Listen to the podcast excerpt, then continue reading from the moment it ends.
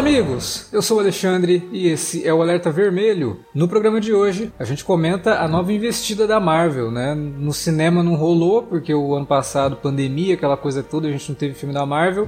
Mas com o Disney Plus, a gente tem aí uma nova fase da Marvel, dessa vez na TV, e para valer, né? Ao contrário das outras investidas da Marvel na TV, essa daqui tá valendo dentro do universo cinematográfico da Marvel. A gente vai comentar nesse alerta vermelho o WandaVision, ou WandaVision, ou WandaVision. WandaVision. WandaVision. WandaVision Acho é que é a melhor versão. É. É WW. Exatamente. Para falar de WandaVision, tá aqui Davi Garcia.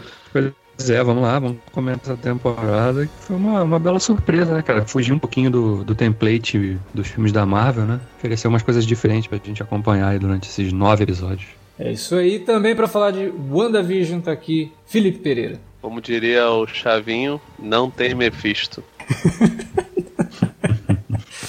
Pois é, não tem Mephisto. Quem tava esperando Mephisto peço- aí. Eu Sentou. só não vai entender essa Felipe aí. Tem que explicar, senão. Não, meme, Ah, não. meme não se explica. Meme a pessoa que não. Não. conhece tem que ir atrás. Vamos falar, ó, eu vou- eu vou falar WandaVision não, porque pra mim é- vai ser sempre Wanda. Eu sempre li Wanda nos quadrinhos e vai ser WandaVision. Tá Vamos- certo. Vamos falar de WandaVision logo depois da vinhetinha. A gente já volta.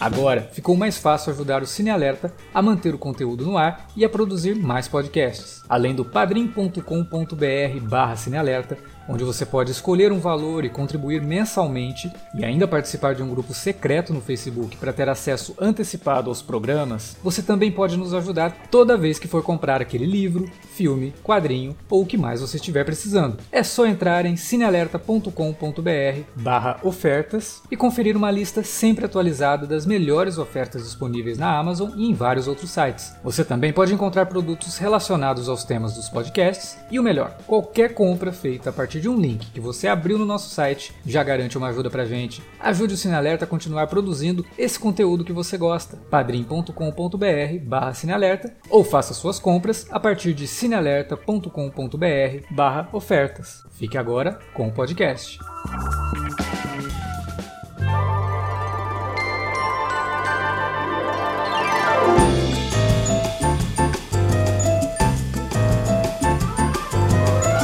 Aqui uma série que, ao contrário, né, como eu falei lá no começo, ao contrário de Agents of Shield e Agent Carter e até das séries da Netflix, né, que a, gente sabe que teoricamente elas se situam no mesmo universo cinematográfico da Marvel, mas nunca tiveram é, nenhum tipo de influência no universo Marvel. O máximo que a gente conseguiu ver que foi introduzido numa dessas séries no cinema é o Jarvis da Agente Carter que acabou aparecendo num flashback lá, ou na verdade numa viagem no tempo do Vingadores Endgame, né, do Ultimato. Então assim, nunca teve realmente grandes influências no que a gente via no cinema, mas agora com o Disney Plus e toda essa ideia de mesclar as novas fases da Marvel entre as produções originais do Disney Plus com o cinema, a gente tem aí como resultado a primeira tentativa aí que é WandaVision, que continua a jornada da Wanda logo depois do Vingadores Ultimato, mostrando ali como ela tá lidando com a perda do Visão. E o pior, né? Porque a gente não pode esquecer que durante lá o Vingadores, além do Visão morrer, ela também foi blipada, né?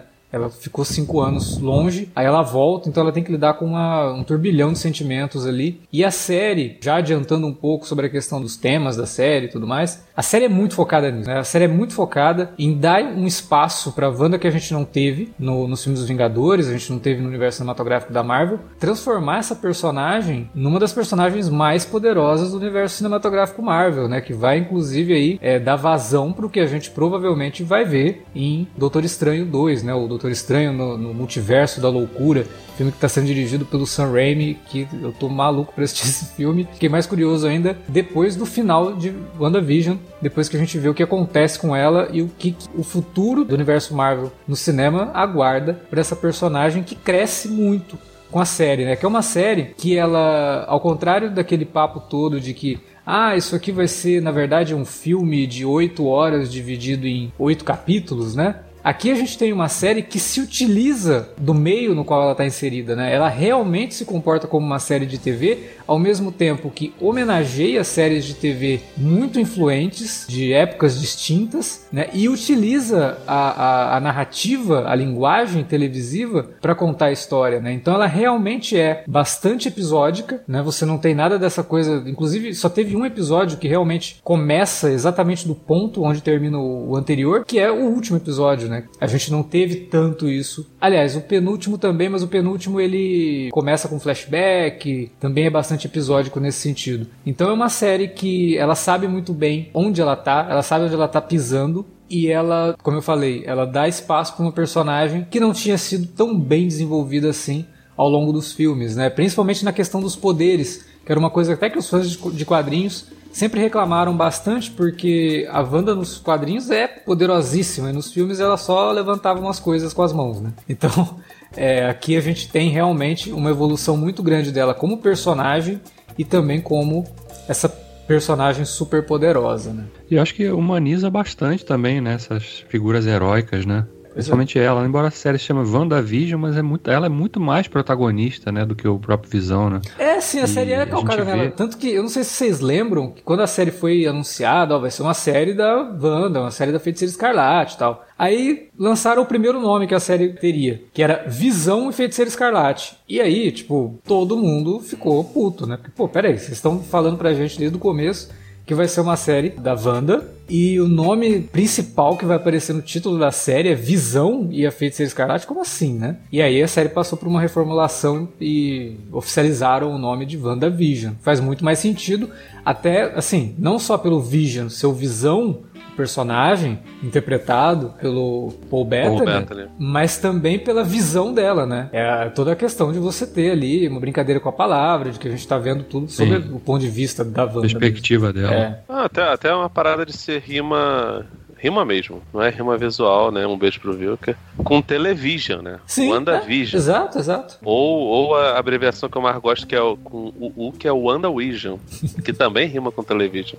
Exatamente. Ah, e a própria, a própria estrutura dos, dos seis primeiros episódios, né? De estarem focados ali realmente num período da televisão, replicando os maneirismos de uma determinada série ou de um determinado tipo de série, é muito legal porque ele também está fazendo através dessa metalinguagem, usando o que a gente conhece das narrativas da TV na comédia para contar a história dela, né? Para contar e manter um, um, até um certo ponto um clima de mistério, né? Em torno do que qual é a natureza desse dessa realidade aí. Até o final do quinto episódio você fica bem, tá? Mas o que está acontecendo de fato, né? Onde é que ela tá? Onde é que está essa realidade, né? Uhum. Porque a gente fica ali, principalmente nos dois primeiros, que a gente não tem nenhuma informação do mundo exterior tirando aquela cena extra lá, que a gente vê que tem alguém observando é, os dois através da, daquela televisão ali, mas até, até aquele até o quarto episódio a gente é, fica bem em suspense, né? De o que que tá acontecendo? Quem, quem fez isso? Por que que isso tá acontecendo, né? Sim, acho também tem uma coisa que a série acabou, de certa forma, tendo uma sorte enorme pelo fato dela ter estreado no meio da, da, da pandemia do coronavírus e dos filmes não conseguirem ser lançados, né? Porque a essa altura do campeonato, acho que já devia ter, ter sido lançado pelo menos uns dois filmes da Marvel. Sim, é, era pra ter saído o Viva Negra e os Eternos, né? Os Eternos era pra pois ter saído é. em novembro. Os Eternos, eu acho que tá aberto, tá, tá, tá fechado, né? Ele já acabou, né? Já, já foi rodado. Pós... Já, já foi rodado. Já, já deve ter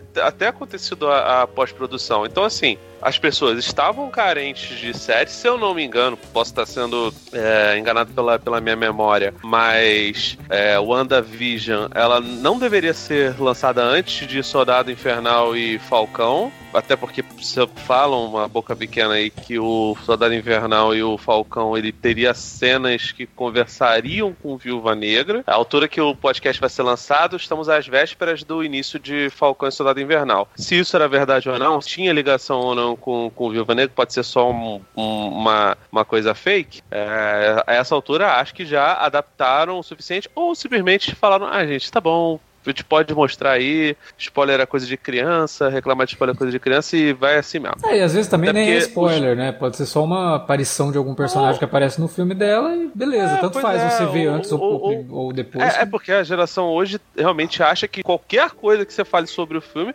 às vezes você contar a sinopse é uma questão de spoiler. E, enfim, vocês estão cansados, careca de saber que eu não ligo para spoiler de jeito nenhum, mas assim, as pessoas têm que entender o que, que é o que, que não é uma coisa e outra, né? Sim. Você contar sinopse, coisas que estão no trailer naturalmente não são spoiler. Ah, até Tudo coisas que, que já acontecem uma... no começo do filme também, também não considero como spoiler, porque é uma coisa você já vai dar de cara é. com isso no filme, né? Que aí vai... apesar, apesar de ter, ter existir uma, uma indústria esclarecedora desnecessária com alguns trailers, né?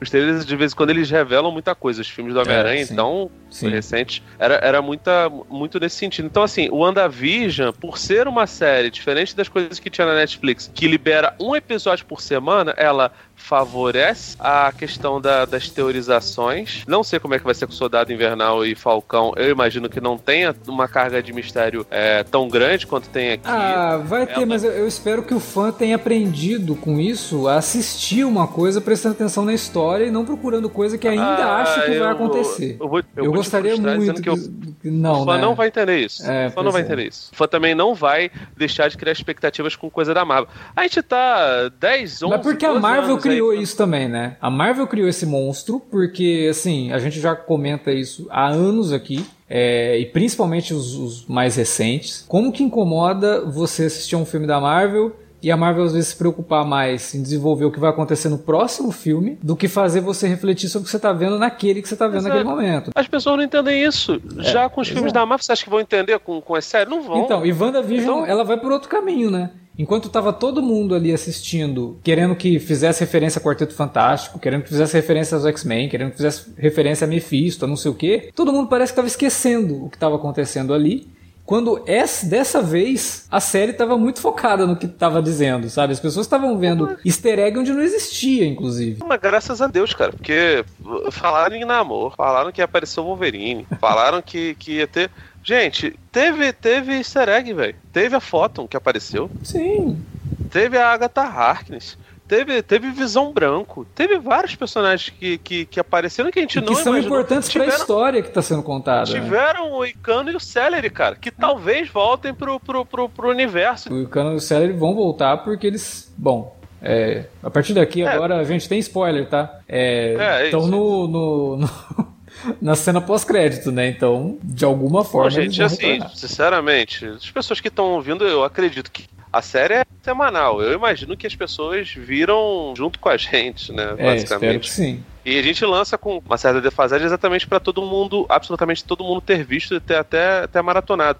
Mas assim, a série ela se vale muito do formato que é tradicional da televisão de lançar os episódios semanais, de fazer as pessoas é, ficarem doidas e, assim, de brincar com clichês e com as expectativas do, do público. Talvez, se a gente não tivesse no meio da pandemia, coisas como a participação do Ivan Peters, não sei o que, sairiam meio. Algumas pessoas, alguns sites iriam falar, né? Uhum. Mas sairia meio que na urina, sabe? Não, não seria Aí. tão, tão falado quanto quanto foi WandaVision foi o principal assunto nas últimas nove semanas, cara. Sim, Como o Mandalorian sim. foi pra cacete na segunda é, temporada. Eu, eu, acho que nesse sentido a estrutura da, da exibição semanal colabora para isso, né? Porque ela, sim. ao mesmo tempo que ela expande a conversa, né? Porque a gente tem ali uma semana para ficar dialogando, teorizando, né? Imaginando, até viajando mesmo, coisas que não tem nem sentido, mas você tem aquele espaço. Se, se é um, for, um, formato padrão Netflix que despeja tudo de uma vez, é, no final cara, de semana duas semanas já acabou. Ah, e duas semanas já acabou a conversa, né? É, já, você lembra Dark? Tem. Pois é. Depois do, do final esperado... de semana que foi lançado a última temporada, todo mundo assistiu, teve aquele comentário durante a semana,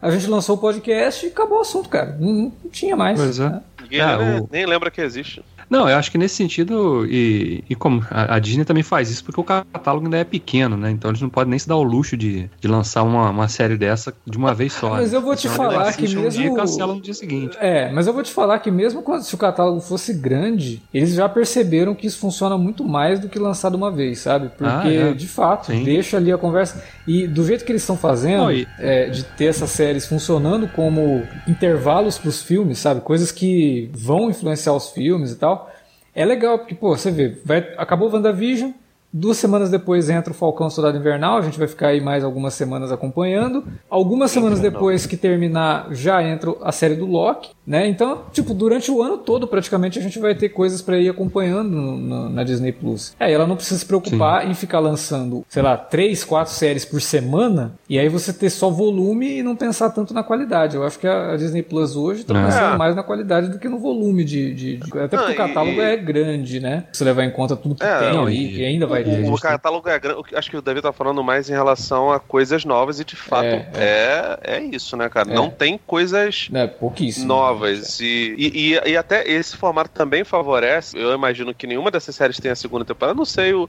o soldado. O, eu acho que não vai ter. Infernal, eu acho que todas que elas estão sendo pensadas como coisas isoladas. Deus pra... queira. Deus, é, exatamente. Deus, é como se você Deus pegasse queira. uma minissérie lá, a Marvel lançando uma minissérie em 10 partes no quadrinho e acabou. Eu, sinceramente, até, até prefiro, cara, que, porque se, se é para fazer parte de um universo integrado com o cinema, Uhum. É muito difícil de você coordenar é, o, os arcos de uma de, de, temporadas que vão dialogar com os filmes que, né, ah, tem intervalos maiores de produção. A preocupação, então, a preocupação deles não é com o roteiro, né, Davi?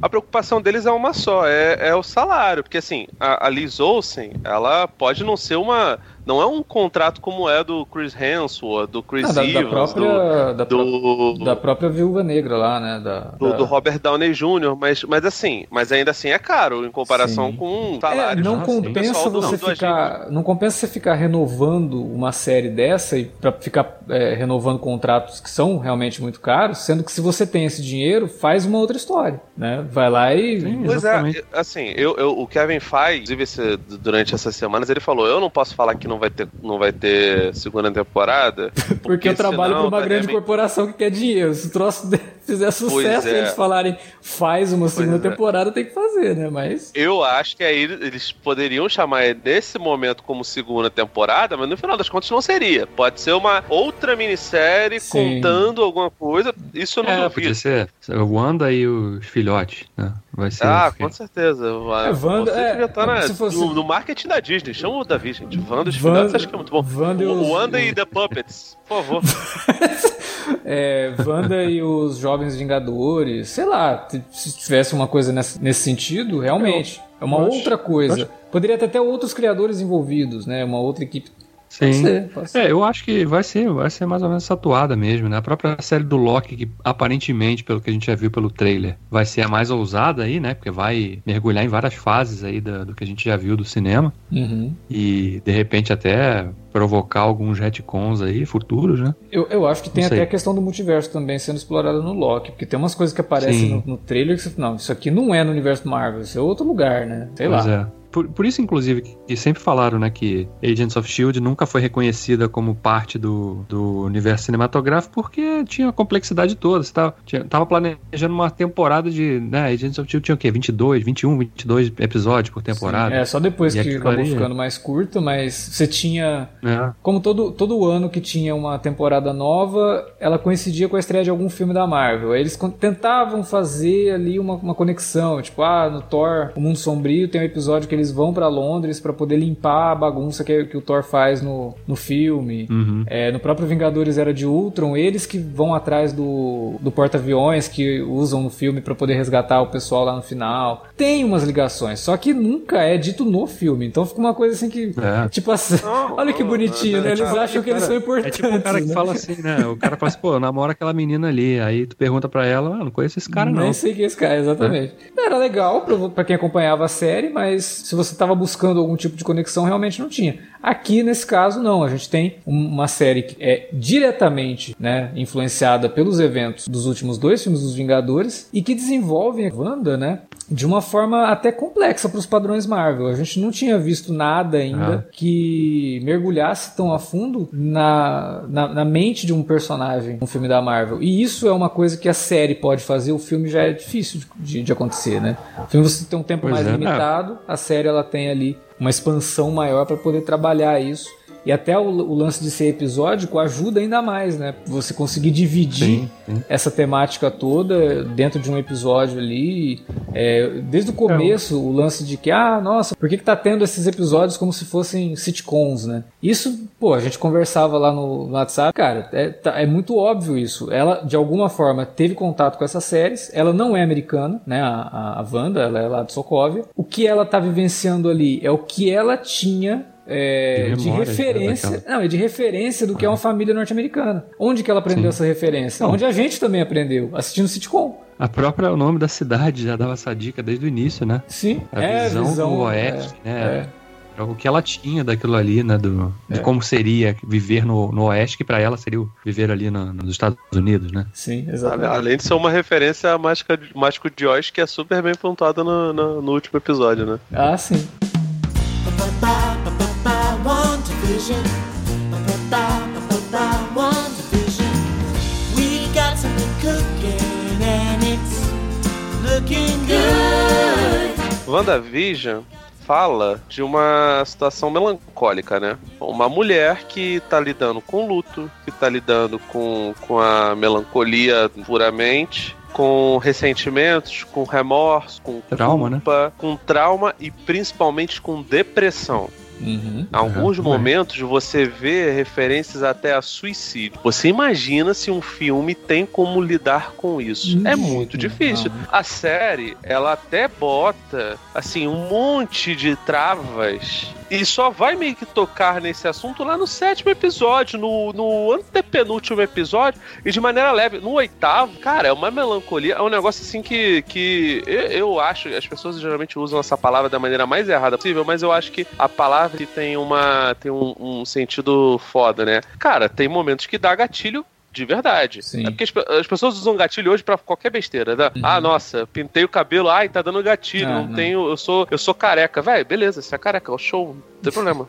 ok, normal. Isso não é gatilho. Gatilho é você, sei lá, você ter uma tendência maníaco-depressiva, você vê um negócio referente a, a suicídio e você ficar cismado. E assim, e a série não é genial, o roteiro não é genial. Uhum. A Jack Schaeffer, eu, eu, não vi muita coisa dela, vi que ela é a argumentista do filme da, da Viúva Negra, né? E da Capitã não é também, é... né? Da Capitã Marvel, o primeiro.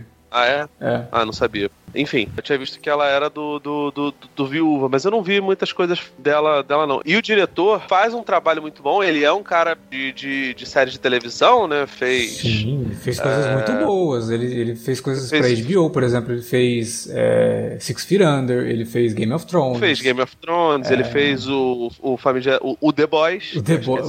Fez Fargo o The também. Boys.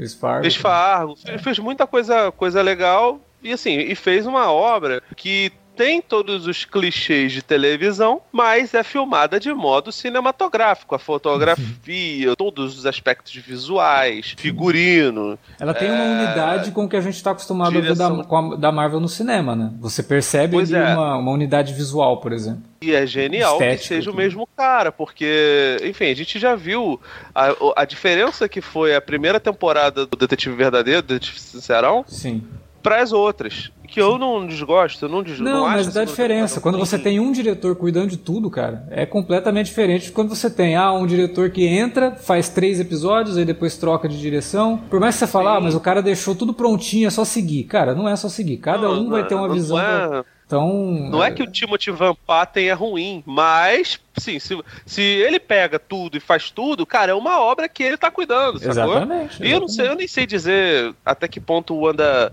o WandaVision é mais do, da, da, da, da Schaeffer, né?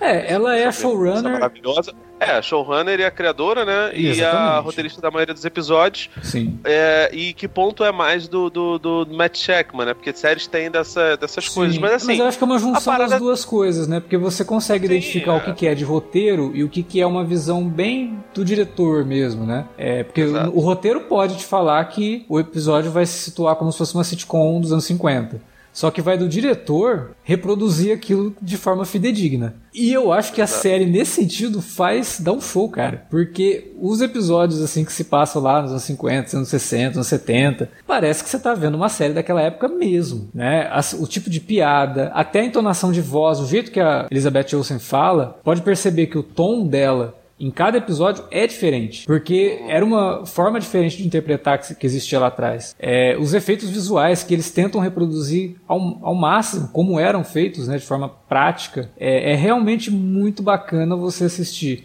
aqueles três, quatro primeiros episódios que são muito mais focados nas sitcoms mesmo, né? E reconhecer essas referências. Principalmente porque eu acho que, de nós três aqui, eu acho que todo, todo, todo mundo já viu pelo menos algumas dessas séries. Eu sei que tem muita gente mais nova que não teve contato com A Feiticeira, é, com I Love Lucy ou. Married with Children. Eu sei que muita gente não Dick teve Van contato. Dyke Show. Dick Van Dyke, né? não, Dick Van Dyke Show nem eu tive contato, porque aí também já é demais. Mas... Não, sim, eu tô falando que são os, os que são referenciados. Exatamente. Ah, Boa mas parte- passavam, passavam Sim, no, no TMC. é. É. A Band passava É, mas- um monte dessas, cara. A Ban- a Ban- Sim. não lembro se era a Band ou a Rede TV, teve uma época que eles passavam em sequência o Feiticeira e Ginny é um Gênio, que seriam era, referência era ao Rede segundo. TV. Era Rede TV. Não, Malcolm in the Middle, com certeza, todo mundo que tá nos ouvindo Ah, viu sim. pelo menos um episódio, né? Sim, Porque sim. é uma série muito mais recente aí. Sim. E The Office também, que acaba sendo. E Modern Family, Ah. né? Que também tem ali a referência Sim, nos episódios sim. mais, mais recentes. Mas, cara, é muito legal ver como que eles conseguem reproduzir. E eu acho que isso é uma, uma, uma particularidade do Matt Shackman mesmo, né? Dele conseguir ter esse tato, até por ele ser de TV, né? É importante você ter um diretor de TV fazendo isso. Porque se fosse um diretor de cinema, talvez pesaria a mão no sentido de, sei lá, trazer uma visão que ele tinha do, do negócio e não uma autenticidade. Mas você tem um diretor de TV ali, ele entende como funciona. Então eu acho Ele que. consegue, ele... Ele, consegue botar nos trilhos a metalinguagem. Exatamente. Porque o, o, o tempo todo a história da Wanda é uma história de metalinguagem, né? O domo que ela faz, as pessoas serem dominadas, ter uma parada ali de simulacro meio videogame, né? Que, enfim, Sim. você vai passando assim longe da, da ação, você percebe que os, os personagens eles vão ganhando vida meio que ao- à medida que você Vira- se aproxima. vira NPC do Renderizando, né? É, vira NPC do Cyberpunk É. 2077, né? É, no, no episódio lá do, do Halloween, isso fica bem claro, né? Quando Exatamente. o Visão chega lá nos, nos subúrbios da cidade, que os personagens nem se mexem, né? É. Que não, não terminaram ali o, a renderização ainda. É, não precisava, não tinha ninguém que faz parte da história ali no meio, então ela não, ela não ficava cuidando daquilo, né? É, o Visão tava indo pra um lugar que não deveria estar, né? Então ele acaba Não, nem encontrando sei se aquele se chama negócio. lá. de, de, de, de subúrbio, porque lá nos Estados Unidos o subúrbio. O subúrbio é o Westview, né? O, É, a cidade toda É, ali é um subúrbio mesmo. Tem, tem uma coisa que eu acho que a série faz bem também, que além de você ter toda essa referência, TV e tal, quando ela começa a realmente contar a história que ela quer contar, mostrando o que está acontecendo fora do domo, né? Com os personagens lá da Sword, ela introduz a Sword no universo cinematográfico Marvel, ela introduz uma personagem nova que é a Monica Rambeau e que a série fica chamando de Rambo, mas Rambo é o Sylvester Stallone, é Monica Rambeau, tá? É, ela Como se fosse um. Como se fosse o ramo em francês, né? Exatamente, Rambo. Ela é uma personagem que desde o começo, assim, ela já é muito interessante quando a gente é introduzido a ela mesmo, né? Porque ela aparece primeiro como uma figurante lá da, de uma das séries da Wanda. A gente fica, nossa, quem é essa personagem? E aí a gente tem um flashback mostrando como ela foi parar ali. E ali ela já tem uma história ótima também, né? O episódio que vai contar o que aconteceu com ela antes, que ela é filha, né? Da amiga da Capitã Marvel que a gente conhece no filme. E a gente fica sabendo que a mãe dela morreu. E ela foi blipada também, então ela desaparece, ela não tem contato com a mãe. Não, ela, E- ela aparece no, no, no Capitão Marvel como uma criança. Então, assim, é é uma personagem que também tá passando por- por- pelo luto. Ela passa por uma situação muito parecida com a Wanda. E imediatamente ela já se conecta com a Wanda, percebendo que a Wanda tá sofrendo por conta do Visão, né? E ela é a personagem que tenta falar pro, pro, pro Hayward, né? Que é o, o chefe lá da, da Sword, que, cara, você tá errado, né? Você tá tendo uma visão totalmente diferente, não é isso que tá acontecendo. E a gente vai descobrindo aos poucos que ele tem essa visão não porque ele. Vai, você poderia justificar o- os atos dele dizendo que ah, ele é um militar, ele tá pensando de forma militarizada. Não. Porque lá atrás, como a gente vai vendo depois, ele manipulou as coisas, né, pra usar o visão de outra forma e não queria que aquilo vazasse. Então ele, ele começa a manipular tudo. A gente se perguntava, pô, mas por que, que ele se dá tanto ao trabalho de se explicar, né? Por que, que ele fica se explicando tanto? Sendo que ele é o. Ele é tipo o Nick Fury da Sword. Ele simplesmente poderia chegar lá e falar, ó, não interessa, sai daqui, dane-se, né? Mas ele tem que ficar se explicando, né? Será que isso é um, um erro de roteiro? É o roteiro meio bobo? Não. Ele tem que ficar se explicando para poder justificar a aparição do Visão Branco, por exemplo, né? Que é o seria um Visão, uma página em branco do Visão, mas utilizando a tecnologia que era do Visão. Então ele é um personagem que aí eu acho, e aí eu já vou me adiantar um pouquinho, que o final da série deixa um pouco a desejar com esses personagens periféricos, porque ao mesmo tempo que ela sabe contar muito bem a trama nos sete primeiros episódios, ela precisa correr muito no último episódio para fechar tudo. E aí eu acho que ela se perde um pouquinho. Eu achei até, quando eu terminei o oitavo episódio, eu falei, gente, o nono episódio vai ser uma correria do caramba, se for só um episódio de 40 minutos. Eu achei até que ele foi menos corrido do que eu imaginava que seria, mas ainda assim ele atropela um monte de coisas. Não sei se alguns atropelos foram por conta da pandemia, que impossibilitou de você terminar, por exemplo, a, a, Darcy, né, que é uma personagem que ela se destaca bastante ao longo da série, e no último episódio ela tem uma cena que é dentro de um caminhão e ela não interage com ninguém. E quando alguém pergunta Também dela, aparece. ela, tipo, alguém pergunta dela, ah, não, ela foi embora, porque ela, ela, não gosta de relatório, ela já foi embora. É muito estranho, então, sabe? Dá a impressão que ficou faltando alguma coisa que eles não conseguiram você, fazer. Você, você acabou de justificar a sua própria frase. Aliás, essa cena é a cena que, que aparecem os, os sapatinhos da, da, da bruxa do oeste. essa foi a cena de atropelo e a cena do, do foi outro atropelo. Foi é. isso, é literal. É porque realmente eu, eu que... senti falta disso. E o Hayward também, né? Ele explica muito rápido o plano dele, nossa, como você é mal e pá, acabou tá preso. Ficou uma resolução meio rápida a demais, própria, né? A, a, própria resolução, não sei também se está se, adiantando, se a gente tá se adiantando muito, mas a própria resolução do conflito do Visão com o Visão Branco eu achei muito, sabe, não, se resolveu muito rápido. A né? conversa do dos dois eu acho interessante ali. porque é uma conversa lógica, né? Você tá falando com um robô, então ele, ele tá tendo não, uma sim. conversa lógica. Só que aí ele vai embora, e você fala, ah, legal, ele foi embora. Tipo, como assim? Vai ter uma, uma, uma cena pós-crédito envolvendo ele? Não, né? E aí? É, não, eu falo, da, eu falo da pressa porque é no mesmo episódio é, ocorre o embate tudo, tudo. e já tem a, né, a, a questão da conversa lógica e a, a coisa de ter, ter ocorrido a, a, própria transferência das memórias do Visão, né? Então. Cara, mas aí tem vários problemas, sabe? Primeiro porque eu achei muito complicado eu não sei que vocês têm a televisão um pouco mais potente, esse negócio todo, mas, cara, a briga dos dois visões. Visões é foda, né? A briga dos dois, das duas versões, é muito boneco digital, né, velho? Ah, mas é, tá, é, não tá, não tá maneiro, tá ligado? É porque assim, então, além assim, de serem dois personagens cara... voando, são dois personagens interpretados pelo mesmo ator, né? E o outro problema, Davi, é, é que o Visão Branco, pra sujar, é muito foda, né, cara? É fácil. não é, exatamente, e tem que cara, evitar conflito. do caralho. Não, mas eu fiquei surpreso que eles não fizeram todas as cenas do embate no, no, no na escuridão, é. né? Porque Sim. é o que geralmente acontece. Então, Sim. só aí também acho que já. É, não, já você vale vê que um... quando a Wanda leva a Agatha lá por aquelas nuvens escuras, é para deixar o negócio um pouco mais soturno mesmo, para dar uma escondida, porque ali tá mas, é, é muito mais aí, complicado, né? Estão voando. Aí até faz tal. sentido, cara, porque, cara, beleza, aí é uma questão de, de, de uma luta personagens com poderes arcanos, quanto, cara, real. Não, mas eu digo, eu digo por conta do efeito de voo, sabe? Efeito de voo é complicado ficar verdadeiro, assim. Você sempre vai perceber não, que a pessoa tá pendurada. Então no escuro fica mais mas, tranquilo esse tipo de coisa. Mas é de, Não, então, a, a, luta do Visão contra o, contra o Visão, do Visão branco e do Visão. Colorido? É, criado pela, pela Wanda, cara, é uma luta que tem, tem muito voo, sabe? É, é. um tentando agarrar o outro e não sei o quê. E o Paul Bettany é, interpretando é, junto junto com um cara que ele sempre quis interpretar que ele mesmo, e, enfim, enganou geral aí. E, e é isso, tá ligado? Então também é uma parada de cena de voo. Só que não fazia sentido a briga dos, visão, dos visãos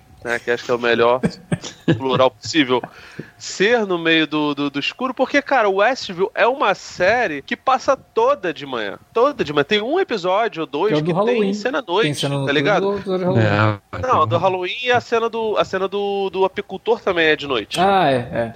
Porque tem poucas cenas de noite, tá já ligado? é o então, final assim, do episódio, né? Eles estão no, no, final é, do episódio porque... aparece o apicultor, porque o dia já foi. Então, tipo, quando tá a noite lá, é pra série acabar mesmo. Praticamente o apicultor, o apicultor seria o Mephisto, né? Isso, é o Mephisto. É, assim como o coelho da água. saiu do subterrâneo, né? É, assim como o coelho, assim como os filhos da Wanda, assim como o Visão. Na real, o coelho não. O coelho, ele é o filho da, da Agatha Harkness, que é o, acho que é Nicholas Scratch. Ah, olha só. Aí, ó. Tô, tô, tô, de bobeira não, cara. Pior que é esse mesmo nome e é o nome do coelho, mas tudo bem. Eu até achei, caraca, será que é o filho? Mas, enfim, não era. Era um coelho mesmo eles fizeram um easter egg show. Mas, cara, é isso. Tipo assim, a, a série... Os episódios que são dentro das sitcoms, eles geralmente acontecem num dia só.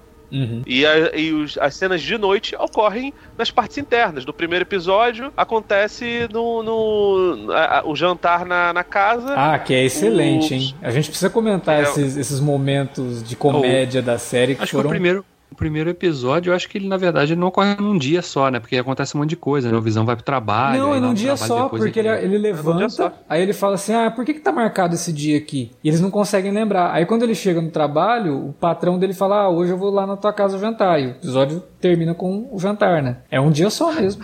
com o jantar e com, com a, a, dispensa daquele personagem lá de bigode que é sensacional. Não, cara, esqueci cara, o nome do, do, do é, é muito Cara, legal, é assim, o, o, lance da comédia é muito bem feito na série. E os atores, principalmente o Paul Bettany, ele tá muito bem, cara. Aquele episódio que tem o lance dele do, do show de talentos lá, que ele faz o mágico, e que o Visão... É o segundo. É né? o segundo. Que o Visão engasga com chiclete. um chiclete lá e tem até o desenho, né, das engrenagens dele parando, hum. fica bêbado. Cara, é muito bom, é muito bom. O timing de comédia do Paul Bettany e da Elizabeth Olsen, fantástico. Os dois, assim, estavam. Acho que assim, é, o máximo dois... que eles conseguiram atingir dentro desses personagens não tá no cinema, cara. Tá aqui. E não é nem porque sim, teve mais sim. tempo, não, nem nada, não. É porque eles estão realmente muito à vontade fazendo esses personagens. Não, ele mas tem liberdade, cara. O tempo, Sim. evidentemente, que, que influencia. E eu acho até que não é só uma questão do humor. Porque, por exemplo, no primeiro. Na, na cena lá do jantar, que o, o chefe do Visão engasga, a personagem, que é a esposa dele, ela, ela para pra Wanda e ela. Vocês estão familiarizados com o termo ato falho? Ato falho é. Gente, isso, isso é um Google fácil. Eu vou tentar resumir, mas enfim, é só uma, um resumo mesmo.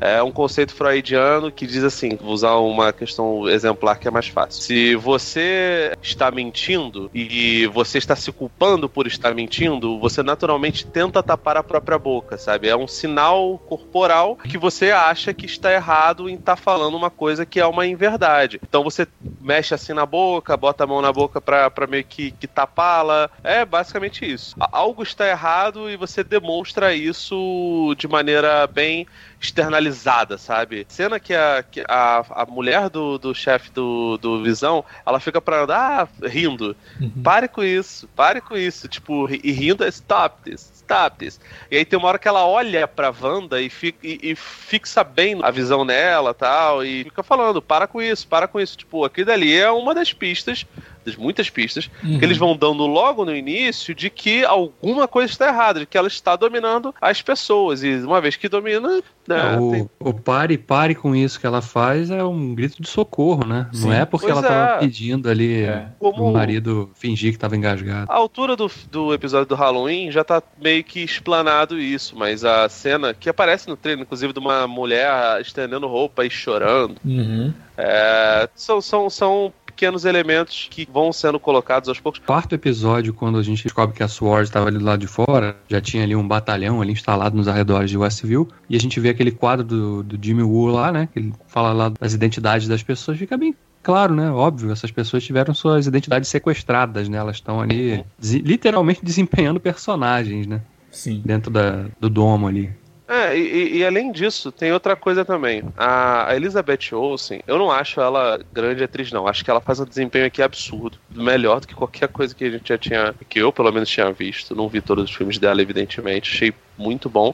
E ela tem uma parada visual que, assim, ela é uma atriz bonita, mas ela tem uma, uma, uma coisa de, de é um termo em inglês que chama eye candy, tá ligado? Que é ela, ela é doce aos olhos, tá ligado? Ela é, hum. ela é muito bonita e ela é carismática, ela captura muito a sua visão para além, evidentemente, da, da, da, beleza. Que, enfim, a, a Scarlett Johansson é, porra, um sexy symbol e ela não necessariamente. Nem, nem toda sexy symbol é necessariamente isso. Acho que a Scarlett Johansson não é um bom exemplo, porque ela é meio eye candy também. Mas, cara, ela é muito assim, ela cabe perfeitamente dentro dos estereótipos e dos clichês de cada uma das temporadas que a sitcom brinca. E ela não é é meramente a mulher bonita, poderosa, que de repente fica louca e, e, e, só. Não, ela é um personagem extremamente complexa. Aliás, essa é uma série em que praticamente todas as mulheres que aparecem têm pelo menos um momento absurdo, porque a Catherine Han, que faz a Agnes, né, que, é, que no começo é uma pessoa que você percebe claramente, não era é, mistério para ninguém que ela era a Agatha Harkness, né, gente? Pelo amor É, eu de acho Deus. que pra quem- Assim, talvez a pessoa que nunca leu quadrinhos, talvez, mas É. o, que, o que eu acho que surpreendeu de certa forma é porque a Agatha Harkness em quadrinhos não é vilã. Aqui, ela até veste uma capa de vilã e eu acho até ela que, ela, é que a Wanda deixa ela. justificável. Algumas coisas que ela faz são justificáveis, sabe? Porque ela, tipo, quem é essa menina que É, não mas- teve treinamento nenhum e tá tomando essa cidade? O que eu acho que ela é, né? No, no episódio que ela explica as motivações dela. Eu falei assim, cara, não é vilã. No último episódio já muda Eu um até- pouco, assim, porque aí ela já vem com aquele negócio, cara, porque eu Eu quero até- seu eu poder, até dei uma olhada se-. Esse oitavo episódio eu fiquei até bolado, Alex, porque eu fiquei. Eu fui olhar lá no MDB se não era a direção do Sanheim, porque todos os filmes do Homem-Aranha é essa porra, né?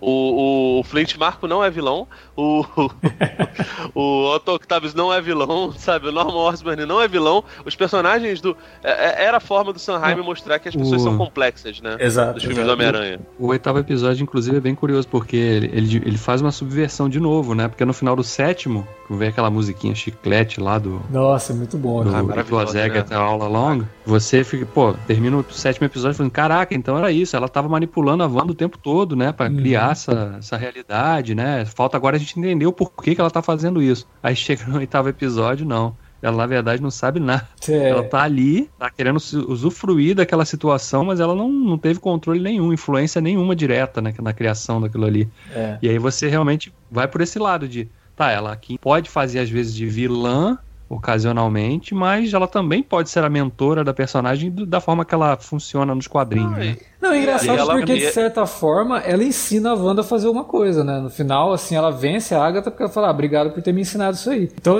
ela não foi exatamente mentora, mas a Wanda aprendeu alguma coisa com ela. Aliás, esse negócio do que ela ensina lá, da parada da runa lá, Uhum. cara, é não fez muito sentido pra mim, não. Então, Pra mim também Porque- não. Vou te falar a verdade que não fez, mas eu não vou parar pra pensar nisso, não. Porque, cara, realmente. É, não, não, isso eu digo só pela, só pela estrutura da coisa, porque ela, dentro do mesmo episódio, ela, ela fala pra, pra Agatha, eu não sou. Quando, ela, quando a Agatha fala que ela era uma bruxa e tal, ela fala, eu Aham. não sou bruxa, né? Não, eu Exatamente. nu- nunca, nunca fiz bruxaria. E aí, poucos minutos depois, ela fala, ah, então, olha, eu fiz aquelas runas ali. Mas peraí, É, você mas aprendeu aí- isso quando? Porque, né, no É, não, porque, assim, episódio, você só de desenhar tava a presa runa- no meu calabouço lá. Então, só de desenhar a runa e fazer um feitiço dentro ali significa que só ela pode fazer, né? Então, não tem nenhum tipo de intenção, porque normalmente quando a gente tá vendo coisas de bruxa, você sabe que não é simplesmente ela desenhar uma runa.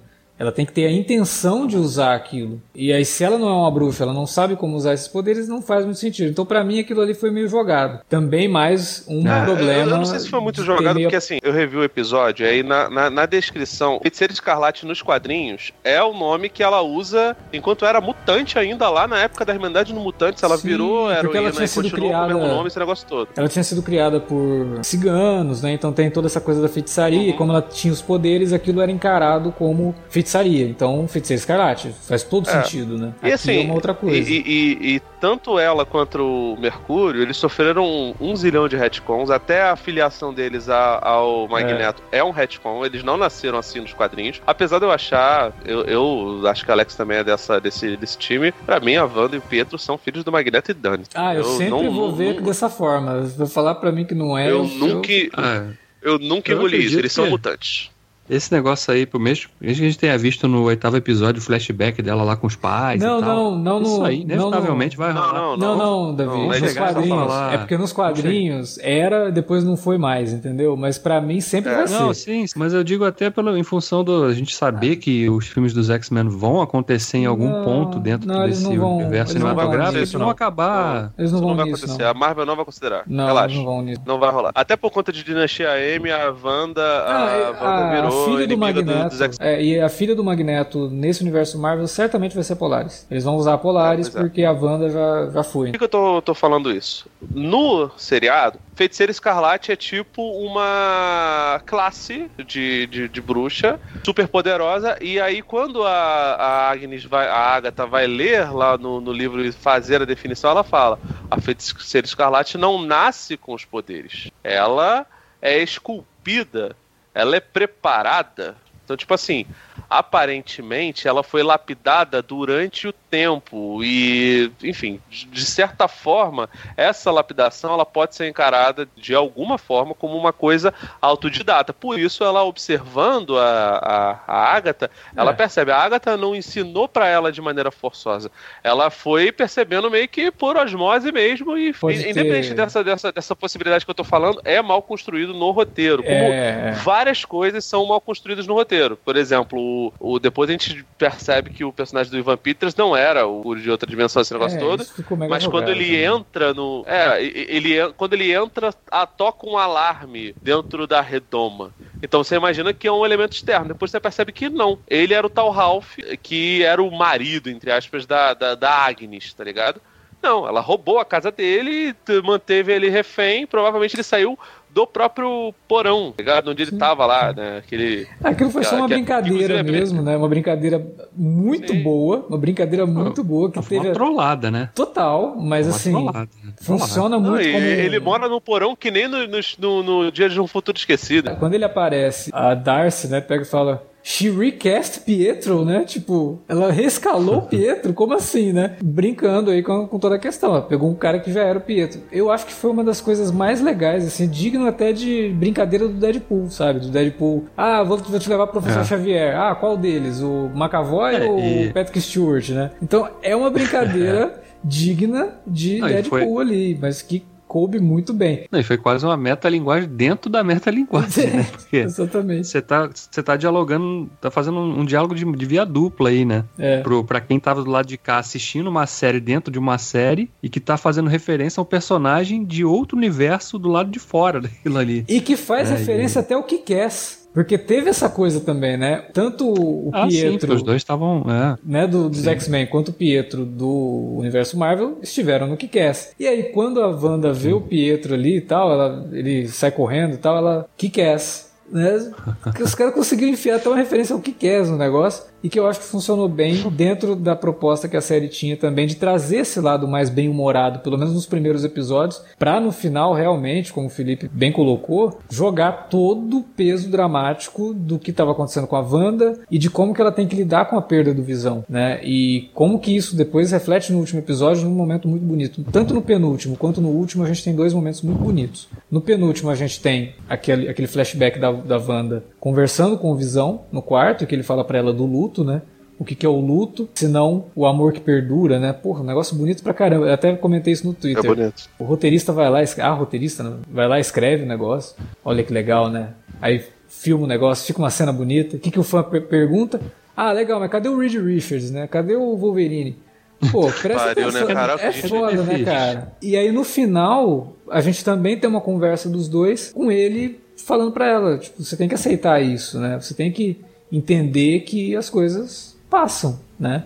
Então é, é muito bonito. O, o, final é um final triste, que é uma coisa que a gente não está muito acostumado a ver nos filmes da Marvel. Nesse sentido, óbvio que o, o final do Vingadores é, Ultimato foi um final, assim, uma carga dramática bem bem, bem forte, mas não é o padrão da Marvel, né? O padrão da Marvel é realmente ah, termina no, num tom alto e você fica lá todo contentão que você viu o filme. Aqui não, aqui você termina. Não, e, assim, pô, coitado, a, a, né? primeiro, ele abre, ele, ele abre esperança para dias melhores, né, da, da, da, da, da Wanda. E, cara, era preciso. O primeiro filme pós Vingadores Ultimato foi um filme de, de viagem de férias.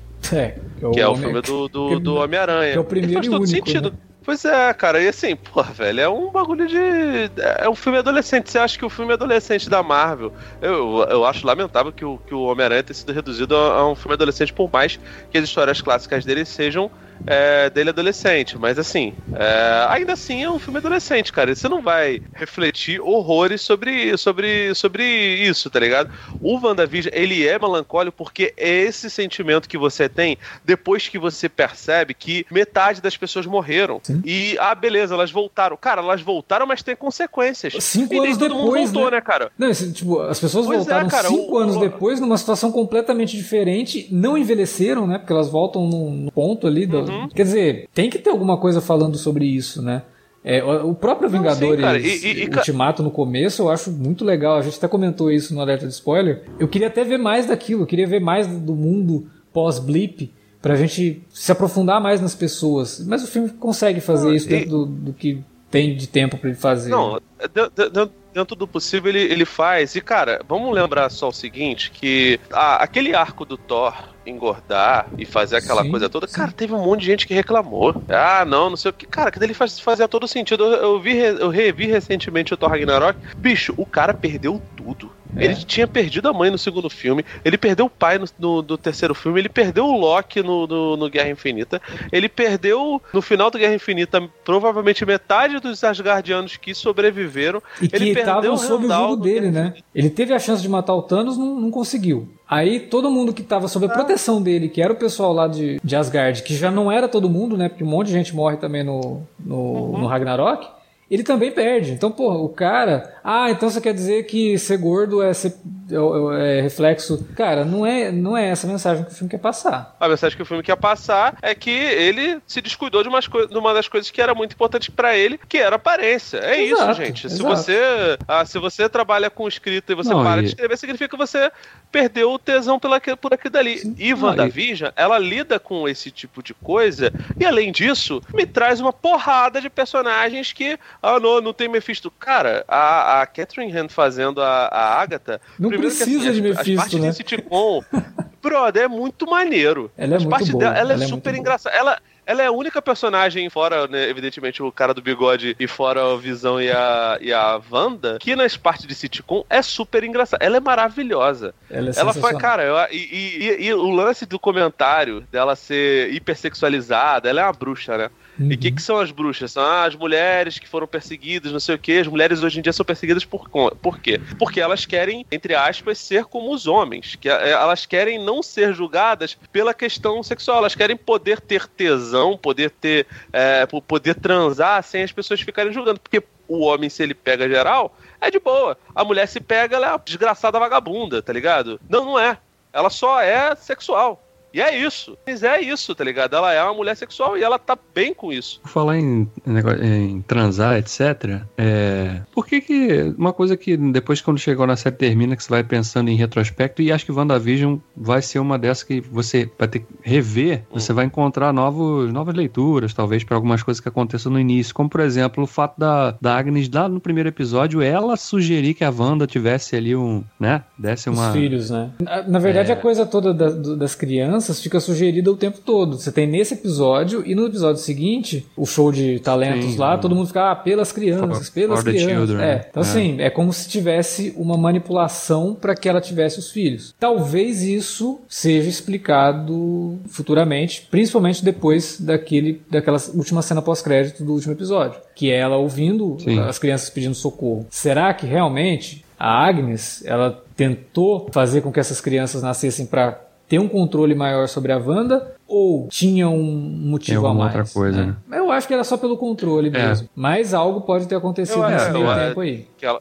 que ela tem influência sobre isso, evidentemente tem, porque você vê que isso não é uma parada tal qual o Spark, que aparece lá o cachorrinho, que inclusive fez o, o Davi chorar, que o Davi só pode morrer 20 pessoas. Ah, mas cachorro não. Se você matou não. o cachorrinho, aí, é, foi aí, aí é que é errado, né? Eu gostava muito da Agnes, mas depois não, que você descobre que ela matou o cachorro, acabou, né, cara? Aí não tem, não tem jeito. Mas era um é, cachorro. Aliás, cara, é... são, tem um tom de sadismo ali naquele, né? Porque a gente vai vendo a revelação dela no final do, a última do, coisa que ela. Ah, eu matei ali. o Spark. Ela, pois é, cara. Aquilo ali.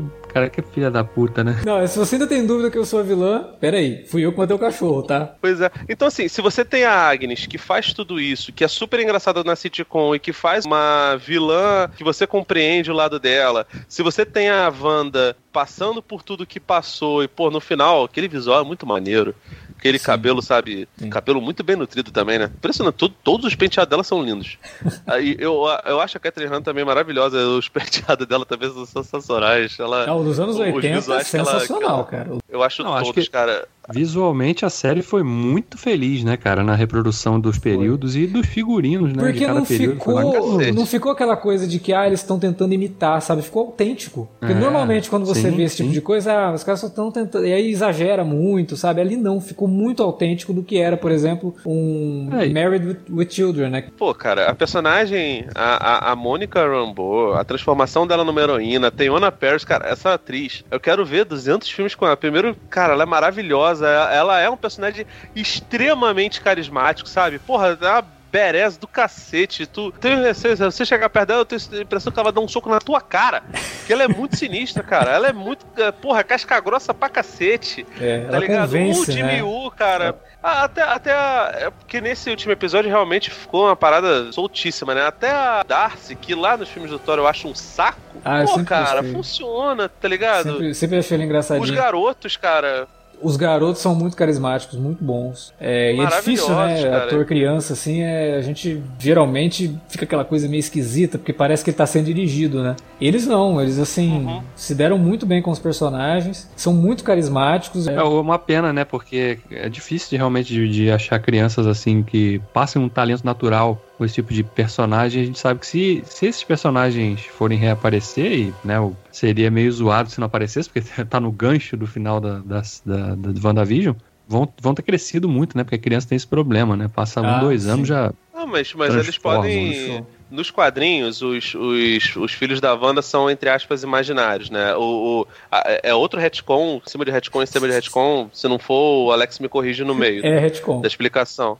Mas assim, é, ele- eles aparecem como, como filhos dela. Aí a desculpa que dão é: a Wanda mexeu nas probabilidades e se permitiu engravidar do, do, do Visão. Nos quadrinhos é bem diferenciada a situação. Ela engravida e depois descobre que as crianças, na verdade, são, foram feitas a partir de fragmentos da alma do Mephisto. Tanto que assim, é, a, a, É, isso a- daí já é um retcon, na verdade, né? e- Isso é um retcon. Porque o primeiro. tipo assim, já ah, teve né? dois retcon, então. Porque o primeiro retcon é que as crianças simplesmente não existiram. Ela criou Isso, aquilo. é. Aí o segundo Teve- retcon teve- é que é o negócio do Mephisto, né? Então, no- na Eu verdade, é a primeira isso. versão, a, a primeira versão, na verdade, é o seguinte: eles, eles faziam parte da revista dos Vingadores, a Wanda e o, o- a Feiticeira Escarlate e o Visão não tinham sua revista própria. E evidentemente que numa revista dos Vingadores, se aparece a família do Visão e da Wanda, eles aparecem muito subalternos. Então, sempre que eles tinham alguma, alguma missão, as crianças magicamente desapareciam. Que, que as pessoas eh, en- en- entendiam de certa forma.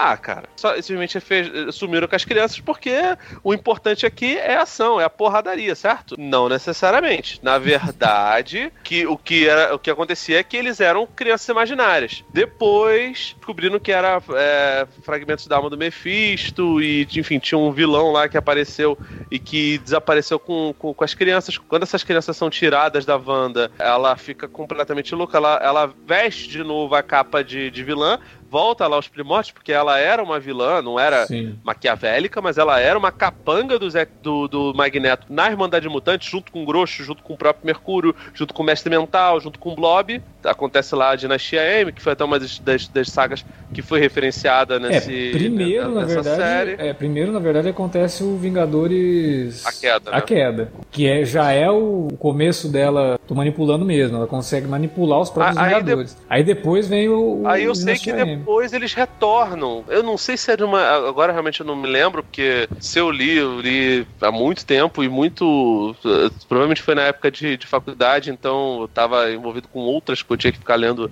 Weber, né? Um otário, ler Weber em vez de ler Vingadores. E aí as- o, o Celery e o Icano, que são os filhos dela e do, do Visão, eles retornam e. Eu não sei se eles são adultos, né, o Alex? Acho Não, são eles adolescentes. É né? porque é nos Jovens Vingadores, né? Young Avengers. Isso, então eles isso. se tornam como adolescentes mesmo. Pois é. Aquela, aquela famigerada revista, Davi, que teve teu prefeito, teu ex-prefeito barrou lá na, na Bienal, ela tem o Icano e o Celery, Sim. que tem os poderes, evidentemente, da Wanda e do Mercúrio, né? E- Então, en- enfim, cara, sei lá, velho, eu acho, acho que a série, ela brinca com umas coisas...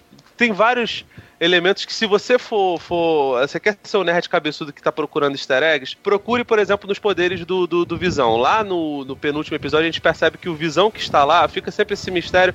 Existe até uma, uma montagem que provavelmente o Hayward, provavelmente não, o, o Hayward fez uma fake news lá, uma, pra justificar as pessoas a irem atrás da, da, da, da Wanda, é, fingindo que ela roubou o corpo do, do Visão e não foi, o Visão é parte do, do simulacro.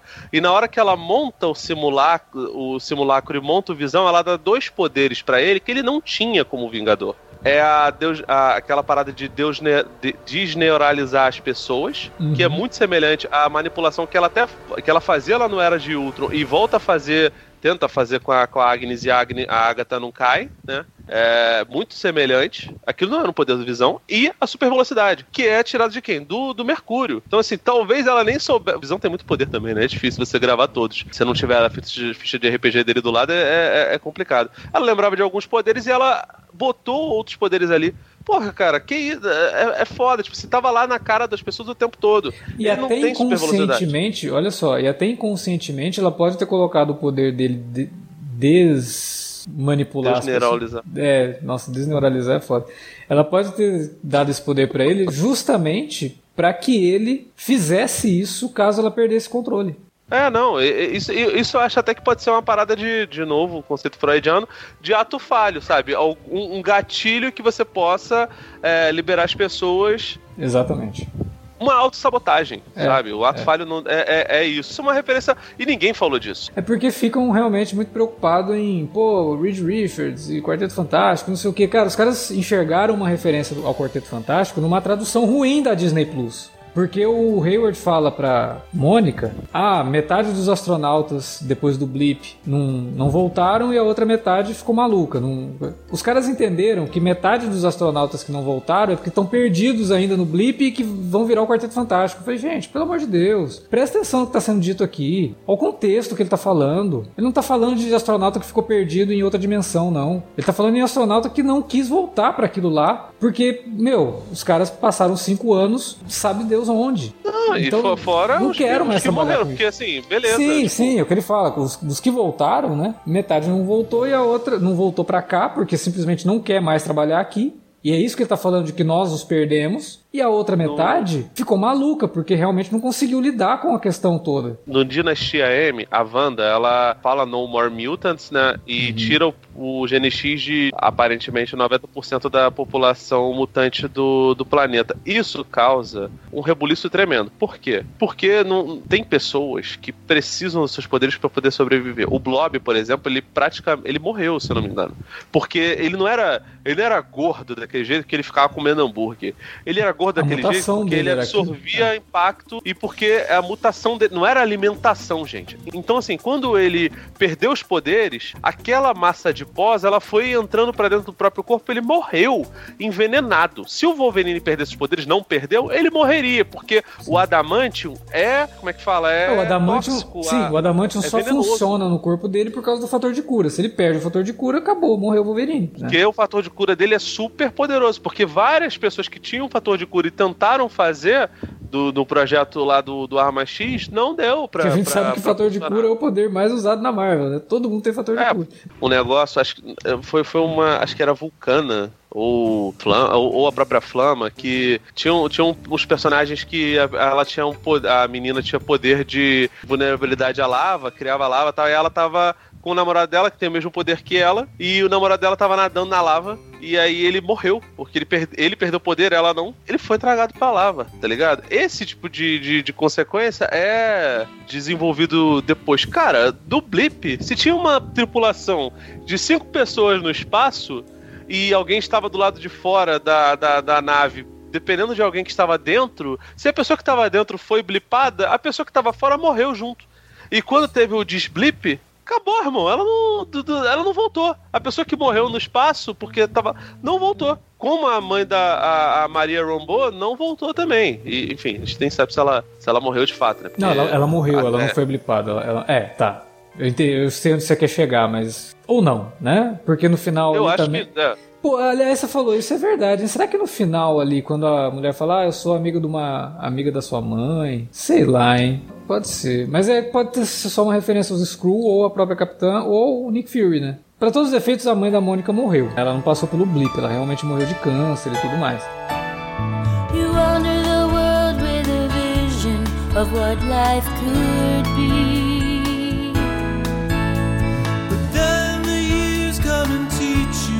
Just wait and see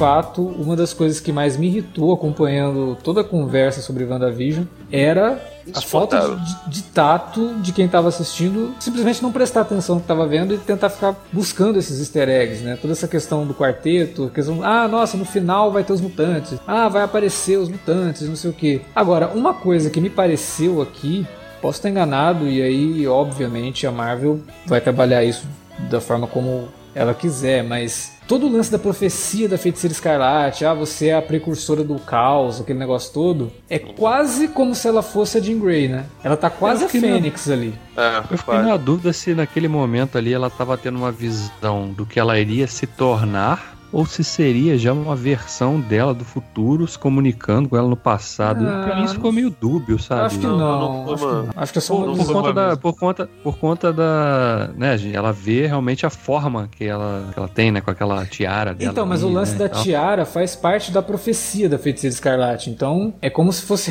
é como se ela fosse escolhida, né? Acaba caindo no velho trope da, da escolhida nesse sentido aí. Mas o que me pareceu é eu acho que a Marvel talvez para não ter que fazer de novo Saga da Fênix, sabe, quando entrar na, nos X-Men, aquela coisa toda. Ah, Deus, Deus, Deus queira que Deixa isso para lá, tem tanta coisa para os X-Men para serem, né, desenvolvidas aí. Me parece que a que a Wanda vai ser a Fênix desse desse universo Marvel. Obviamente, não a Fênix literal, mas a personagem que pode perder o controle. Papel, né? é, que... sendo, sendo bem é, sincero, por... cara, a, essa altura do campeonato, eu acho que eles não vão fazer isso e, enfim, vamos ver o que, que vai acontecer depois do Doutor Estranho, porque a impressão que eu tenho é que a Marvel, ela sempre vai ser super econômica. Não vai ser um multiverso como é nas séries da CW. Claramente não vai ser. É, não é, eu, sei, né, eu cara? Até, esse, esse Homem-Aranha 3 aí... Não, isso daí, essa, isso daí já é outra coisa. É a mesma coisa da WandaVision. O Homem-Aranha ser no multiverso. Ter, é tudo é, viagem de fã. É despiche, é, é, sabe, é referenciazinha, é easter egg, mas não é parte da narrativa. Eu, se eu sendo bem sincero, preferia que os X-Men, se tiver realmente uma parada de, de, de, multiverso, que eles estivessem em outro universo. Porque aí você consegue. Primeiro você abre uma outra franquia da, da, da Marvel que para eles seria muito mais lucrativa, venderia muito mais boneco, não sei o que. Eventualmente você poderia fazer crossovers entre esses dois universos. E se você abre ele em outro universo, cara, os mutantes, eles têm personagens o suficiente para ter, tipo, 200 mil filmes de, de, só de super filme solo. É, só de equipe. E, fi, e filme de equipe, cara, os Novos Mutantes foi.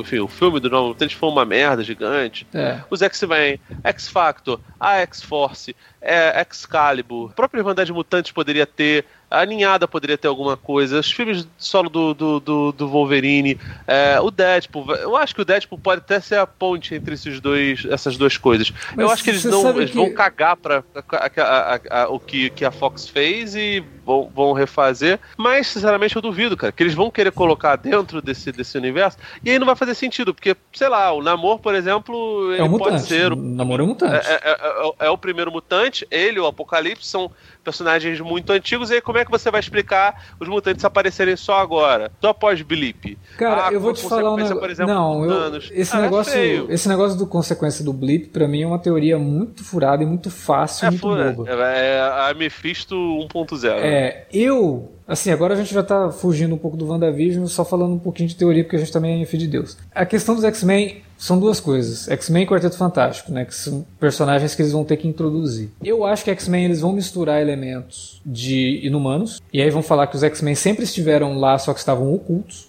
E o Quarteto Fantástico, eu ficaria muito desapontado se eles ignorassem toda o, todo o histórico do Quarteto Fantástico como sendo a origem do universo Marvel. Eu acho que o Kevin Feige não é de fazer isso. Eu acho que eles não vão ignorar que o Quarteto Fantástico nos quadrinhos é a origem do universo Marvel. E eu acho que a gente vai ter, de, de alguma forma, algo nesse sentido trabalhado no filme. E os X-Men, eu acho que é isso. Eu acho que vai ser algo que é tipo Inumanos, porque Inumanos eles não vão voltar a fazer, porque fizeram e foi aquela trolha. Então, assim, vai ficar muito tempo sem, sem usar Inumanos. Eu acho que eles vão misturar os conceitos dos mutantes com os inumanos e falar assim, ó, os mutantes já estavam aqui, eles estão aí numa ilha chamada Krakoa, sabe? Que aí já pega um negócio que é bem recente dos quadrinhos, já coloca nos filmes e já funciona como uma coisa que você consegue explicar. Ah, por que, que ninguém nunca ouviu falar dos mutantes? Que eles estavam isolados lá em Cracoa, sabe? E de, e de, certa forma, até eles, eles meio que referenciam essa questão de como vai ser tratado, uh, os, como os mutantes vão ser tratados nesse universo no finalzinho do episódio ali, né? Quando a Wanda liberta uh, as pessoas, né? Realmente a consciência das pessoas ali, e as pessoas estão ali claramente julgando, né? Bom, mas Olha também. O que o poder dessa pessoa fez. Não, sei, eu sei, mas. Eu tô falando, vão, vão inevitavelmente ter que trabalhar todo esse ah, aspecto, é, né, da, por isso que eu falo, dos... por isso que eu falo que se você coloca os mutantes agora falando assim, olha, sempre existiram, estavam isolados aí em Cracoa, isso eu tô dando um exemplo, pode estar isolado em qualquer lugar, é, e agora eles estão reivindicando serem reconhecidos. Todo mundo vai olhar, peraí, como assim? Quem são esses caras? Do que você está falando? Você quer me dizer que tem uma nação de gente super poderosa? Olha o que a gente é, acabou de ver aqui. Aí todo mundo vai realmente ter é. essa coisa do ódio a esses caras que eles não, não compreendem. Imagina você ter uma nação inteira de gente com superpoderes. Então eu acho que isso funcionaria de forma mais interessante que simplesmente chegar agora e falar, ah, então o blip do Thanos fez com que um monte de gente voltasse com superpoderes. Ah, é, não, é, seria né? Muito aleatório. Seria muito aleatório. E todos os personagens da Marvel. Cômodo, né? que, é, todos os personagens da Marvel, até agora, do universo Marvel que a gente conhece, ganharam poderes por conta de acidente. O Hulk, quer dizer, pelo menos os que têm poderes, né? O Hulk, aí ah, tirando, obviamente, os deuses, como o, o Thor. Mas quem tem poderes ali, ou é alienígena, ou ganhou a partir de algum acidente. Então, se você falar que o Blip deu poderes para esses caras, eles não são diferentes. Aí cai toda daquela conversa. Ah, por que, que se todo mundo é contra os mutantes? Mas ninguém é contra os Vingadores, porque os mutantes nasceram daquele jeito. Difere eles da humanidade como sentido evolutivo. É muito diferente do que o cara simplesmente ter ganho um poder porque foi blipado. Aí você cria todo um contexto pro, pros X-Men é. que não faria sentido. É o mesmo contexto de qualquer outro personagem poderoso da Marvel, né? Então... É, aí diminui, diminui o impacto justamente do que diferencia esses personagens. Pois né? é. Espero que isso não aconteça, que eles não facilitem tanto assim a questão do blip, sabe? Do blip ter trazido ah. de volta. Porque senão tem que explicar, ah, por que, que uns trouxeram, outros não? Ah, tá, porque o gene tá, já, tá, já tinha uma predisposição. Então fala logo, não, cara, aí, tipo... Aí você vai ter que imaginar, se ele eliminou 50% da humanidade, então 50% do planeta virou mutante? Então. E por que que só, sei lá, por que que só 1% virou? Aí você já vai ter que entrar em outra seara, que aí ah, começa a ficar muito, muito complexo. Aquela coisa chata que a gente fala de ficar explicando de forma muito é, desenhada, né? De... É, e aí tem que usar todo aquele conceito de ciência da Marvel, né? Que é aquela coisa que fala um monte de abobrinha lá, você compra, ah, beleza, entendi e, e boa, uhum. assim. Só voltar num negócio, talvez quem tá ouvindo, a gente acaba se atropelando aqui, eu não falei que a Feiticeira Escarlate vai virar a Fênix, gente. Eu não sei se eu deixei isso claro. Eu quis dizer que, no sentido de ser a personagem que a qualquer momento pode se descontrolar e que aí quando ela se é, descontrola, você precisa de ter os Vingadores ali, por exemplo, para poder parar, que é o caso da Fênix. É, não tô querendo dizer que ela é a Fênix, não foi isso não. É que tipo assim, Até porque... se você faz isso com a Wanda agora, você não pode fazer isso com a Fênix depois, porque vai ficar igual, vai ficar a mesma coisa. exatamente. Não, e a questão toda acho que já está realmente desenhada para que essa personagem ganhe uma camada muito maior de importância dentro do universo a partir do momento que a gente vê realmente a, a confirmação de que o livro ali que a Agatha tinha era o Darkhold, né? Uhum. E aí que instantaneamente também já realmente anula todo o Agents of Shield, né? Do, Sim. De qualquer possibilidade realmente. Eu acho o Kevin Feige deve ter um dedo nesse negócio aí. Alguém deve ter falado, ah, vamos pegar um livro tal, ele tem que ser o Darkhold. Por quê? Ah, porque já apareceu em Agents of Shield e Runaways. E eu quero deixar claro de uma vez por todas que esse troço não aconteceu no universo Marvel. Então põe o Darkhold completamente é. diferente aí nessa série para falar assim, ó, gente, realmente, tá? Vamos colocar um prego no caixão aqui, isso não aconteceu. Então é um Darkhold muito mais, inclusive, Darkhold dos quadrinhos do que é o Darkhold que aparece em Agents of S.H.I.E.L.D. Porque o Darkhold, ele, ele, ele tem todos os... Tipo como se fosse a magia negra, né, realmente, né? Quem domina o conhecimento daquilo ali, domina a magia negra, né? E seria muito perigoso, né, sobre quem tem controle daquilo ali, ser controlado pelo livro ou controlar o conhecimento que o livro dá. É. Né? E aí a gente vê na, naquela cena final que faz até aquela referência que a gente viu no, doutor, no filme do Doutor Estranho, né? Naquela cena que ele tá lá dormindo e uhum. tem a aura dele ali estudando o livro, um dos livros, né? É, conecta diretamente gente... ao tipo de magia que a gente viu no Doutor Estranho, que nunca lida mais isso como magia, né? Acaba sendo uma coisa meio metafísica, aquela explicação Sim. da Marvel de nunca entrar muito na coisa mais arcana, mas agora a gente, eu acho que tem realmente um, um, uma parada assim mais mística mesmo e não só uma tentativa de explicar isso com ciência, né? Então parece ser uma coisa mais mística realmente. Vamos ver como que isso vai ser trabalhado no filme Doutor Estranho. Como eu falei, estou muito ansioso para ver por conta do Sam Raimi, né? Quando anunciaram que ele seria o diretor do filme, eu falei, ah, cara, agora, porra, tomara que não, não vão ficar aí tosando o Sam Raimi, deixa ele fazer o que ele quer, quiser fazer, porque se é um cara que sabe trabalhar com terror e com ação ao mesmo tempo é o Sam Raimi, né? É, e até com humor também. A gente sabe que ele gosta muito de é, mesclar essas coisas. Então eu tô bem ansioso para ver o que, que vai ser. A gente não tem exatamente qual que é a participação da Wanda no filme, que a gente sabe que ela vai estar tá lá. Ela pode tentar aprender alguma coisa com o Doutor Estranho? Ou será que ela, por conta desse chamado dos filhos, acaba se descontrolando de fato e pode se tornar a ameaça do filme Doutor Estranho? A gente não sabe em que capacidade que ela vai estar tá nesse filme, né? É, é, e a tá série muito... brinca muito com essa coisa de que ela é a vilã da série, então ela não é a vilã da série. Eu acho que tudo isso deve ser levado em conta, apesar de todo o desfecho que ela tem aqui que ela realmente entende que ela tinha que lidar com essa dor e tudo mais, e ela percebe, ela se arrepende do que ela fez e tal, mas ela parece que tem essa, essa profecia de que ela vai ser a precursora do caos. O que, que seria esse caos? Seria talvez a questão do multiverso da loucura?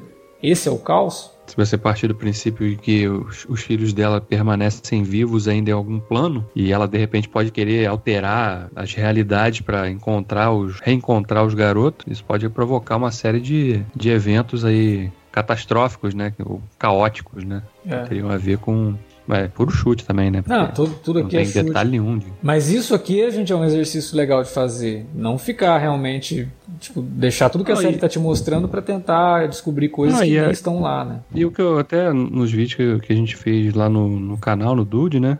Eu falei isso no, no do, do, sétimo episódio, que é, é triste porque as pessoas. não É divertido teorizar, é divertido especular, mas aí, quando as coisas não acontecem, a pessoa vai classificar: ah, não, foi muito ruim porque não apareceu o Mephisto. Ah, é, é não, bobeira isso aí. Primeiro, a, não, gente, já, a gente já falou, a gente já falou isso aqui em algumas ocasiões com séries que a gente acompanhou episódio a episódio, né? Cara, se tudo aquilo que você tá teorizando chega no final e acontece, a série é muito previsível e não é possível uhum. que você, como fã, seja um contador de histórias melhor do que o próprio contador de histórias da série. Se você consegue pensar na mesma coisa que o cara pensou, é porque é muito, sabe, muito vazio, muito vago. É, depende do espectador, depende do, do roteiro. Se for Akiva Goodsman, sempre vai, estar, tá, vai estar na frente. Tem isso mesmo. Agora. Porque eu acho que a gente falou isso justamente é. com Star Trek, né? E aí tudo que a gente falava, é. se concretizava, é porque é o Akiva, né? Chegou, tu, tu fez vídeo de todos os episódios, né, Davi? Ou, for, fiz, ou foram só de. Fiz, fiz. Não, todos os episódios. É, no, caso, o primeiro e o segundo foram juntos, né? Que Sim. foram lançados juntos. Uhum. É, enfim, cara, é natural, assim, você. É, é bom que, que, que, isso, que isso aconteça, porque nos vídeos lá eu vi alguns, são muito maneiros. Vocês teorizam sobre algumas coisas, até acho que vocês são bem tímidos perto do, do, do outra rapaziada que. Não, que, que ah, fazia não, vídeo no negócio só que... pra pegar easter egg e teorizar, entendeu? E o Davi, gente, é. quem tá ouvindo a gente aqui já conhece o Davi, sabe que o Davi fazia podcast de Lost, que era uma delícia teorizar sobre Lost. Mas jamais não, é... que você teorizava sobre é... Lost, você deixava de pegar o que não. os personagens estavam sentindo, passando, sabe? Os é, flashbacks é, dos personagens. Que... A gente gostava de ver aquilo, as teorias que essa iam... parte, essa parte da teoria, da especulação, ela é, ela é mais um elemento que faz o troço Sim. ter graça, mas o que Exato. vale mais, o que pesa mais, é o que você está vendo da história mesmo, da trama. O que, que a trama tá te dizendo? O que, que ela tá te falando sobre esse personagem? Qual é a jornada que esse personagem está passando? Onde ele começou e onde ele vai chegar. Né? E acho que nesse sentido, WandaVision foi muito boa, porque é. ela conseguiu mostrar o arco inteiro. Né? A gente viu realmente onde nasceu e onde morreu, entre aspas, o, o trauma dela ali, né? Sim. Porque ela tá lidando o tempo todo. A gente tá vendo toda a verve daquela jornada dela ali, de todos os momentos, de, as formas que ela buscou para esconder, que ela lidar com aquele trauma, para esconder as dores que ela sentia de, de ter perdido ali o visão. Então, porra, é divertido ficar imaginando que pô, será que a Wanda está sendo manipulada lá pelo personagem XYZ?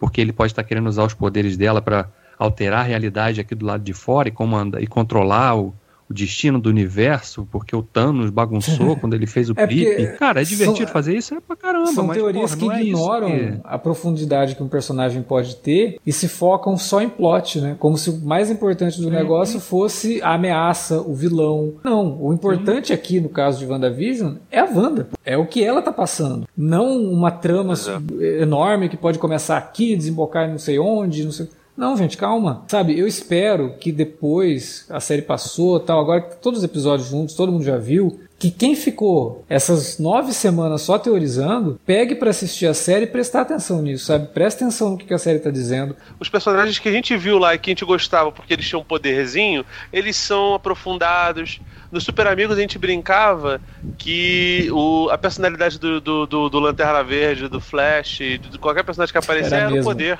Ou era a cor da roupa, é. tá ligado? Aqui, e, e, de certa forma, Vingadores tem muito disso, porque tem muitos personagens, sabe? A gente vai ver mais agora do Falcão e do Soldado Invernal. Espero que aprofundem e que seja diferente, que não seja igual o que foi com, com o WandaVision. Mas que continue nessa coisa de, de aprofundar personagem. Então aprofunda, gente. Tá bom. Eu acho que Soldado Invernal e o Falcão vai ser bem padrãozão Marvel, sabe? Bem assim, também aventurona. Vai ter aquela pegada é. de agente secreto e tal, é, mas vai ser. Vai ter algum mistério ali, mas não vai é. ser nada no, no, no, cunho pessoal, qual não. foi o nível que a gente viu Pode aqui. Pode ter um pouco da questão daquela coisa toda do Falcão assumir o manto do capitão, né? Porque ele termina o filme falando, ah, mas eu não sinto que isso aqui é meu e tal. E a gente pode ter um pouco de desenvolvimento disso sim, que eu acho que até seria muito legal. É, eu acho que vai ser uma série muito mais Fórmula Marvel mesmo, de uma aventurona. Vai e não tem problema nenhum de ser isso. Não, né? Não, eu acho que tu, tu, todas as propostas são válidas se elas têm um objetivo, né? E Sim. se for para ser uma série de aventura, até porque ela é mais curta, né? São seis episódios, vão ser seis episódios é. só. Então realmente não vai ter muito tempo para desenvolver, assim, né? Ainda mais que a gente tá vendo aí que os episódios da, do Disney Plus têm meia horinha, 35 minutos no máximo, né? É, não sei agora é. no caso do Falcão do Soldado Invernal. Talvez sejam episódios um pouco maiores, por conta de ser menos episódios. Não sei, hein? Porque até, acho que, sei lá, cara, acho que eles estão replicando mesmo a estrutura do do, ah, de produção de todas as séries. Né? De verdade, assim, né? eu prefiro assim. O episódio eu tem que também. ter. Se, se não tem história para ele para contar com mais de meia hora, faz o episódio de meia hora. Funciona super bem, né? Sim. Ah, o episódio aqui eu preciso que ele seja um pouco gorduroso. maior. É, eu preciso que ele tenha 45 minutos. Ótimo, pode fazer, né? Ah, minha série não, não, não tem como ter 13 episódios, vai ter 6. É, a Ótimo. Graça, a graça né? toda do streaming é justamente essa, não tá presa a padrão de intervalo, que tem que preencher é, um determinado horário ali na grade. Não é, não é assim que funciona. Então, realmente a liberdade é maior, né? Eu, eu, espero realmente que o tanto o Soldado Invernal e o Falcão tenham uma identidade própria que difira da WandaVision, assim como a do Loki seja bem diferente do Falcão e Soldado Invernal. É, eu, eu acho que assim, em termos da... de comparação, a do Loki vai ser um pouco mais próxima do que é a WandaVision, né? De brincar um pouco com conceitos e tal. Linguagem, talvez. Com também. linguagem. E o Falcão e a Miss Marvel vão ficar mais próximos do que a gente já conhece das séries de. Ah, e do, do Gavião Arqueiro também, eu acho que vai ser bem padrãozão Marvel também. Apesar de ter todo o lance da menina e tal, não sei. Eu acho que pode, talvez, ficar um pouco entre essas duas coisas aí. Até por conta de uma coisa que o Kevin Feige fala naquele evento que teve lá do Dia do Investidor da Disney, que ele fala que a experiência do Falcão que eles querem passar é uma experiência de um filme, é, só que um pouco longo, né, com seis horas. Por conta disso que ele falou, eu acho que o Falcão, o Soldado Invernal, vai ser realmente aquela carona da Marvel mesmo. Como eu falei, não tem problema nenhum, sendo uma aventura descompromissada e gostosa de assistir, eu não, não, não é, ligo, né? Pelo que a gente viu nos trailers, tá, tá bem divertido, né? Porque a é, dinâmica dos é. dois tem muito. Vão, vão, emular muito aquela coisa do, da dupla de policiais, policiais que implicando é. com o outro, meio máquina mortífera, assim. Né? Exatamente. Né? Isso daí me interessou bastante. É, e uma coisa que a gente não falou, cara, é besteira, assim, mas dentro do contexto, que foi a revelação final do, do figurino, né? Da, da Feiticeira Escarlate, que eu achei que ficou muito maneiro, cara. Ficou. Já quero uma muito... action figure. Ficou louco. Porra, ficou muito maneiro, porque assim, ao mesmo tempo que respeita lá o, o, o, o quadrinho, né? A, uhum. a, forma como ela existe Porra, no quadrinho. É, uma, é um dos visuais mais, mais fiéis, cara. Uh, aos quadrinhos que a gente teve até agora no, no universo Marvel. E, e, que casa, e, assim, é o que você tá falando. Ao mesmo tempo que ele é muito fiel aos quadrinhos, ele casa perfeitamente com a estética dos filmes sabe? É, eles conseguiram uhum. equilibrar perfeitamente ali, é, com elementos e tal, que fazem referência a elementos do uniforme original e que aqui são adaptados para o uniforme, mas ficou muito legal, muito legal mesmo. É um dos grandes momentos assim da série e o Visão Branco também ficou bem bacana. Apesar de eu ter sentido falta por conta dele nesse primeiro momento ser um antagonista, né, uma versão maléfica do Visão, eu senti falta de um cavanhaque.